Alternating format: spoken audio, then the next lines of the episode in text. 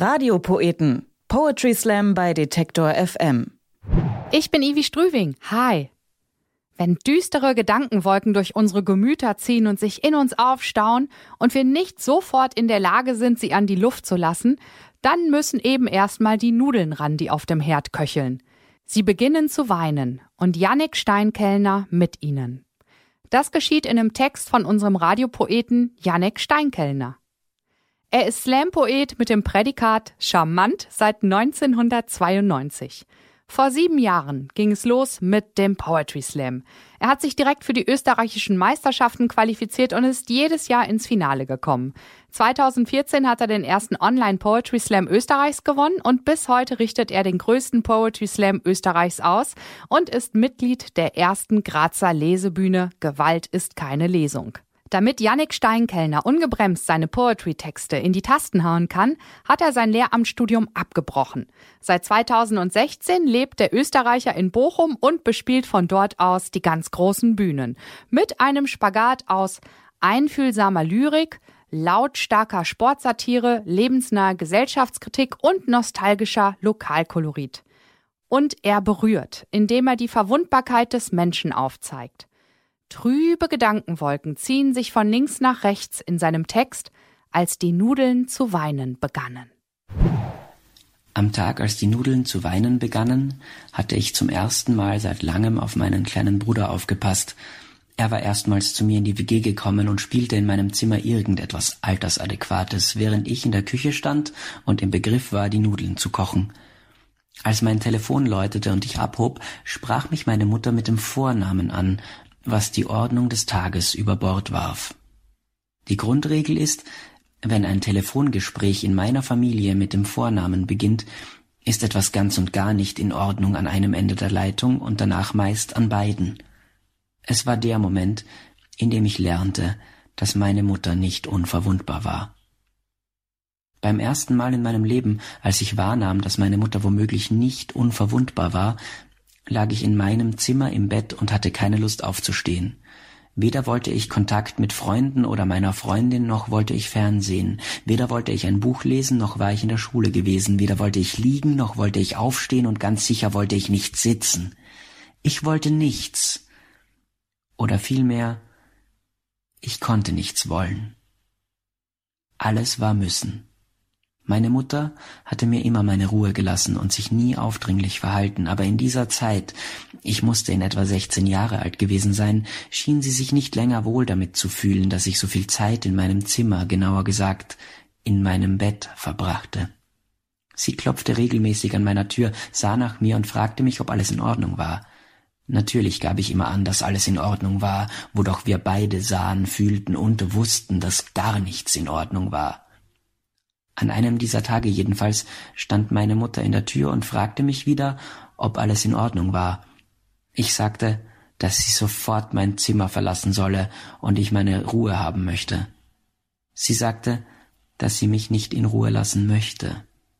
Ich sagte, dass das nicht ihre Entscheidung wäre, denn ich wolle sterben und dabei müsse man in Ruhe gelassen werden. Dann war Schweigen. Dann schloss meine Mutter sachte die Zimmertür und ging. Ich lag weiter in meinem Bett unter der Decke, meinem Panzer, und blickte aus dem schrägen Dachfenster über mir. Die Schattierungen der Wolken zogen wie in Zeitlupe meine trüben Gedanken von links nach rechts. Beruhigend. Ich bemerkte, wie sich die Tür wieder langsam, fast lautlos öffnete und meine Mutter mit geröteten Augen dastand und mich anblickte. Emotionslos blickte ich zurück. Zumindest hatte ich das Gefühl, dass ich so blickte, oder zumindest wütend. Sie öffnete den Mund, um etwas zu sagen, aber zuerst stockten ihr die Worte. Ich setzte mich auf und warf den Deckenpanzer ab. Zwar war ich mir sicher, dass ich auch weiterhin emotionslos wütend dreinschaute, jedoch brodelte es unter meiner Oberfläche. Etwas sehr, sehr Schweres wollte sich immer weiter nach oben schieben. Mit aller Kraft zwang ich es, in meinem Hals stehen zu bleiben.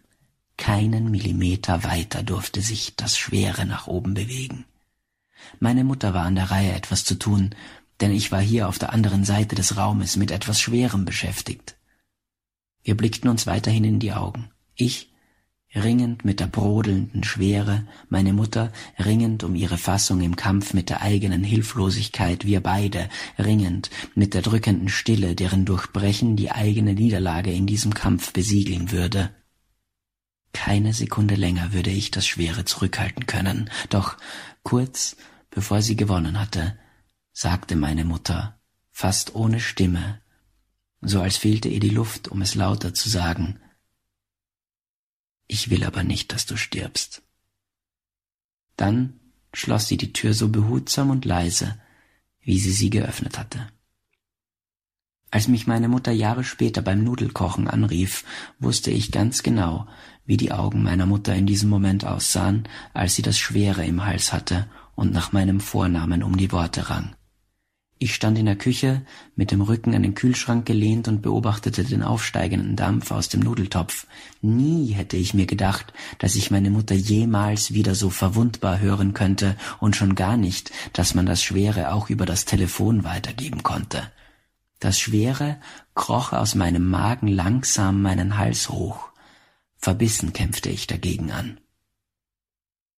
Es war für mich lange Zeit ein Ding der Undenkbarkeit gewesen, dass meine Mutter in irgendeiner Form verwundbar sein konnte. Vollkommen unabhängig von ihrer unterdurchschnittlichen wirtschaftlichen Lage war es für mich rational nicht begreifbar, dass eine Person, die so stark und souverän durch ihr Leben schritt wie sie, jemals von diesem Universum erschüttert werden konnte. Mütter konnten nur von ihren eigenen Kindern so erschüttert werden, denn die eigenen Kinder waren der Schwachpunkt der Mütter und das wussten die Kinder und das wusste auch ich, und alles andere konnte die eigene Mutter nicht erschüttern, weil alles, was sie tat, tat sie nur für die Kinder, egal wie wenig Schlaf und wie viel Selbstaufopferung das bedeutete. So bildete ich mir das zumindest ein. So hatte ich mir das bis zu diesem Moment zumindest eingebildet, so wurde es mir bis zu diesem Zeitpunkt vorgelebt. Für einen Moment und ein Jahr hielten wir beide im Kampf mit dem Schweren den Hörer am Ohr, taub von der eigenen Ohnmacht in dieser Situation. Dann kamen die Geräusche zurück in die Welt und meine Mutter sagte mit etwas zu starker Stimme, so als hätte sie tief Luft geholt, ja, eigentlich sagte sie es nicht, sondern sie presste es schnell hervor, so als würde der Inhalt des Satzes dann schneller vorbeigehen, als hätte sie sich danach gesehnt, dass es sich dabei um ein unaussprechliches Gerücht handelte, so sagte sie Du, Jannik, der Opa ist gestorben. Und als es ausgesprochen war, legte sich ein Schalter um, der schwer zu beschreiben ist. Es schossen tausend Gedanken durch meinen Kopf und Emotionen durch meinen Bauch bis in die Brust und bis heute weiß ich nicht, wie meine Haut ihren Körper zusammengehalten hat. Alles, an was ich mich erinnere, ist, dass da kochendes Nudelwasser war. Da war mein kleiner Bruder im Zimmer, nur ein paar Meter von mir entfernt und doch in einer fernen, heilen Welt. Und meine Mutter mit einem Mobiltelefon am Ohr und mit dieser Wahrheit, die mir erstmals in meinem Leben suggerierte, dass meine Mutter mich nicht anrief, um mir, ihrem Kind, etwas Gutes zu tun, sondern um mich als erwachsenen Menschen zu bitten, ihr, als Tochter meines Großvaters, zu sagen, dass das, was sie erfahren hatte, nicht stimmte, dass es keinen Grund zu weinen gab und alles gut werden würde. Aber alles, was ich tun konnte, war mechanisch die Spaghetti in das gesalzene Wasser zu geben und zu funktionieren. Ich habe keine Ahnung mehr, was ich gesagt habe, geschweige denn, ob es der Situation angemessen war.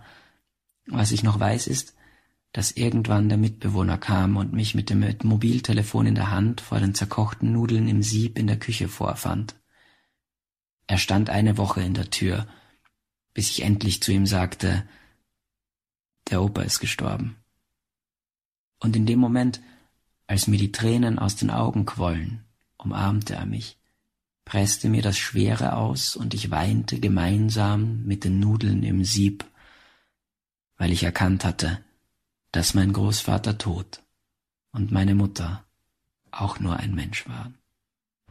Radiopoeten Poetry Slam bei Detektor FM